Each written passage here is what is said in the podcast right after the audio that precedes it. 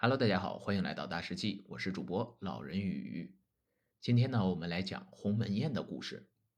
项羽马不停蹄，终于赶到了咸阳城外的鸿门，和驻扎在坝上的刘邦遥遥相对。正在这时，刘邦军中的一个中级将领跑来向项羽告密，说刘邦有心称王，还不准部下杀死秦王子婴。项羽一听就火冒三丈，扬言一定要抓住刘邦。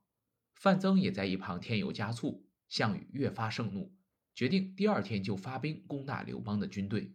消息很快就传遍了楚军的阵营，有一个人慌了，他是项羽的叔父，名叫项伯。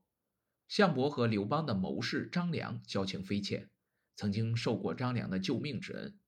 听到项羽要攻打刘邦之后，项伯担心张良的安危，便在晚上偷偷骑马跑去找张良，要他快点逃命。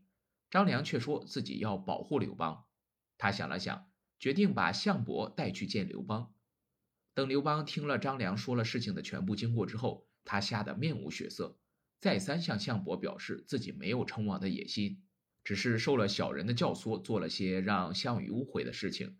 刘邦知道一旦开战，自己肯定会败在项羽的手下，不如先得到项伯的帮助，说不定还有余地。于是刘邦恭敬地称项伯为兄长，还相约两人为儿女亲家，言辞之中满是对项伯的敬意和对项羽的称赞。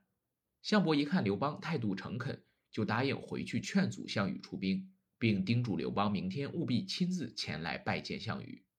第二天一早，刘邦就带着亲随和一些士兵来到了鸿门，他把士兵留在阵营外，只和亲随走进军营。项羽还没来得及发兵。看到刘邦后，感到有些意外，但又不好发怒，遂请众人入营帐，吩咐侍从端上酒和食物。刘邦在席上态度谦和地把攻占咸阳的目的告诉了项羽，说自己是在为后来的部队扫清障碍，请项羽不要听信小人的谗言。这一番话说的项羽心生愧疚，觉得自己对刘邦误会太深，加上叔父项伯在一旁替刘邦说好话，项羽更加觉得过意不去。杀刘邦的想法也逐渐淡忘了，但范增不时在旁边做出各种动作来提醒项羽不要忘记当初的决定。可是项羽没有理会他，范增急得很，他找了个空子离开酒席，在外面拦住项羽的堂弟项庄，想让项庄进去假装敬酒舞剑，趁机把刘邦刺死。项庄答应之后，就钻进营帐，二话不说，拿起一杯酒便对着刘邦一口喝完，然后请示项羽。希望能给沛公舞一段剑，项羽高兴地同意了。于是项庄拔出佩剑，左右起舞，慢慢地朝沛公逼近。项伯一眼就明白项庄的真实意图是想刺杀刘邦，因此他也抽出佩剑和项庄对舞起来。每一次项庄想借机刺向刘邦的时候，项伯都用自己的身体挡住了。刘邦看席上气氛紧张，心里不由得生出几分害怕，但他表面上装作没事人一样。只是不敢喝得太多。张良看到项庄渐渐都冲着刘邦，知道这次凶多吉少。他寻了个空隙出了营帐，找到等候在外的樊哙，把眼下的危机情势说给樊哙听。樊哙立刻冲进营中，横眉怒对项羽。项羽以为他是来挑起事端的，正准备发难，张良及时赶来，向项羽说明这个人只是刘邦的车夫。项羽放下了防备，并赏给樊哙一碗酒和一只半生不熟的猪肘子。樊哙也不在乎，直接坐在地上，用剑切下一片片肉送到嘴里。吃完后，樊哙一抹嘴，先谢过项羽的款待，然后指责项羽忘恩负义，不顾沛公的好意，反而怀疑他。楚怀王在西征之前就曾说过：“谁先进入关中，谁就当关中王。”沛公若是称王，哪会放着满仓满室的金银珠宝不要，还把军队退到坝上，等候诸侯国军队的到来？要是项王借故为难沛公的话，又和残暴的秦朝统治者有什么两样呢？项羽听了樊哙的话，不知该如何回答。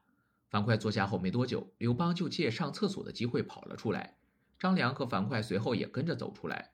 张良建议刘邦趁机回到坝上，由他留下来和项羽周旋。刘邦这次本来带了两件礼物，一直没有献出来，他索性把礼物也留给了张良，请张良代为献给项羽和范增。然后他便在樊哙和几位随从的陪同之下，骑马赶回了自己的军营。张良估计沛公离巴上不远了，这才慢悠悠地走进营帐。项羽眼见刘邦没回来，很吃惊地问是怎么回事。张良推说刘邦喝了酒，怕在项王面前失态，就先回去了，并说这次来之前准备了两份礼物：白璧一对献给项王，玉斗一对献给亚父。范增听了张良的话，气得拔剑就朝玉斗劈去，玉斗掉在地上成了碎片。想到项羽的心慈手软，范增在心里哀叹，日后必将被刘邦赶尽杀绝。刘邦依靠自己的沉着冷静和他人的帮助，从项羽手中捡回了一条命，也更加坚定了以后要消灭项羽、夺取天下的想法。项羽随后不久便占领咸阳，但他没有和刘邦一样安抚百姓，而是把秦王子婴和几乎所有的王公贵族、文武大臣都杀死了。楚军还在宫殿里大肆掠夺珍宝和美女，项羽甚至下令火烧寝宫，大火足足燃烧了几天几夜。随后，项羽尊楚怀王为义帝。把参与反秦战争的各位将军封为诸侯王，其中刘邦被封为汉王，英布被封为九江王。每个诸侯王划分一块势力范围，总共有十八位诸侯王。项羽则自封为西楚霸王，立都彭城，为诸侯王之首。